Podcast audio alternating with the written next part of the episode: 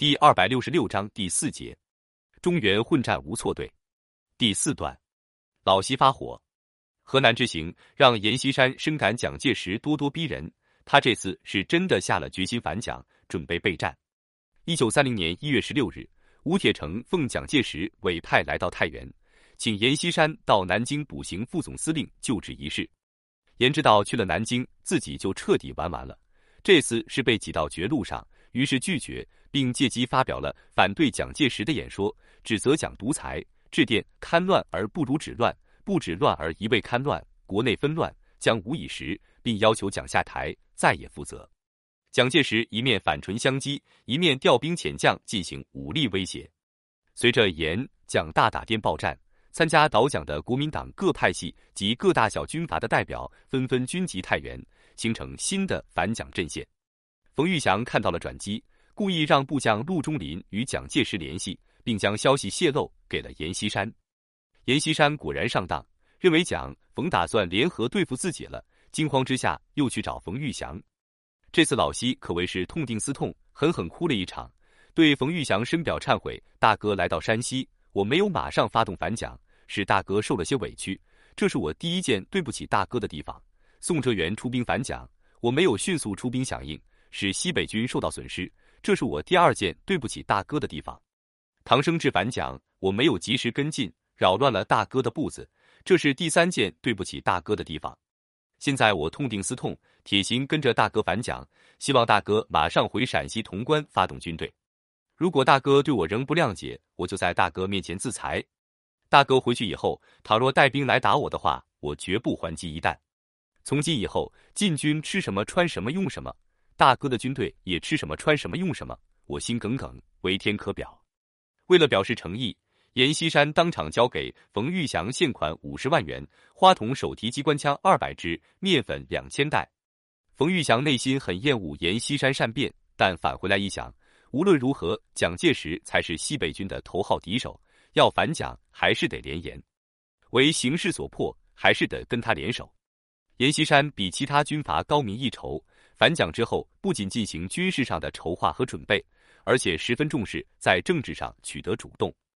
汪精卫正谪居香港，阎锡山为扩大影响和号召力，就积极与汪联络。西山会议派也不断策动反蒋，阎锡山也是积极电请，因此国民党内的左右两派就都聚集到了阎锡山周围，为给军事行动制造舆论。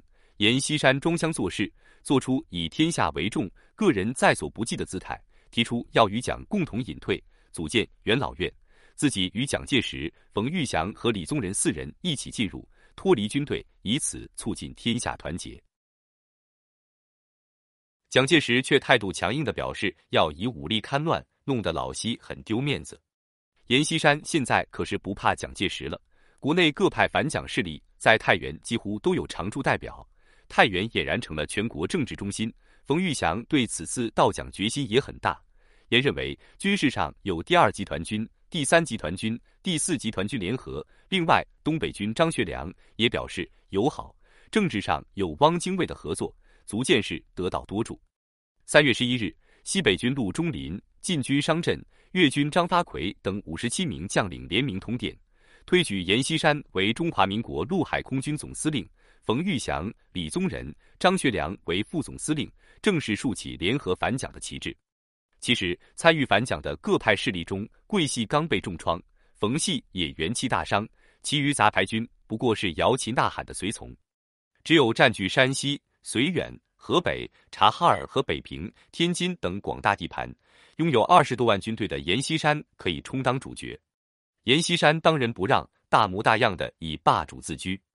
四月一日愚人节，阎锡山在太原宣誓就职总司令，发表通电，指斥蒋介石专制独裁、为所欲为，以致党不党矣，政不政矣，国不国矣，民不聊生矣。冯玉祥和李宗仁也分别在潼关、桂林就任副总司令，召集旧部。东北的张学良并没有就职，他与双方都保持着联系。用张的话来说，是决定采取善意的中立。对蒋先生，东北决定中立；对阎先生。我们要加上“善意”二字。蒋介石在南京以中央的名义免去阎锡山所任各职，永远开除其党籍。中。央宣传部且编发了讨伐叛党祸国殃民的阎锡山、冯玉祥一书。在大造舆论的同时，蒋介石又赶到武汉召开军事会议。他在会上对各将领训话说：“作战的关键问题是对敌兵员的杀伤，只有对敌兵员的大量杀伤，才能解决战事。你们应当大胆放手地，尽量利用我们的优势炮火，与敌以重大的杀伤。”当时，蒋介石投入的总兵力大约有六十万。一半左右是杂牌军，反蒋的军队总计集中了七十万，兵力上稍占优势。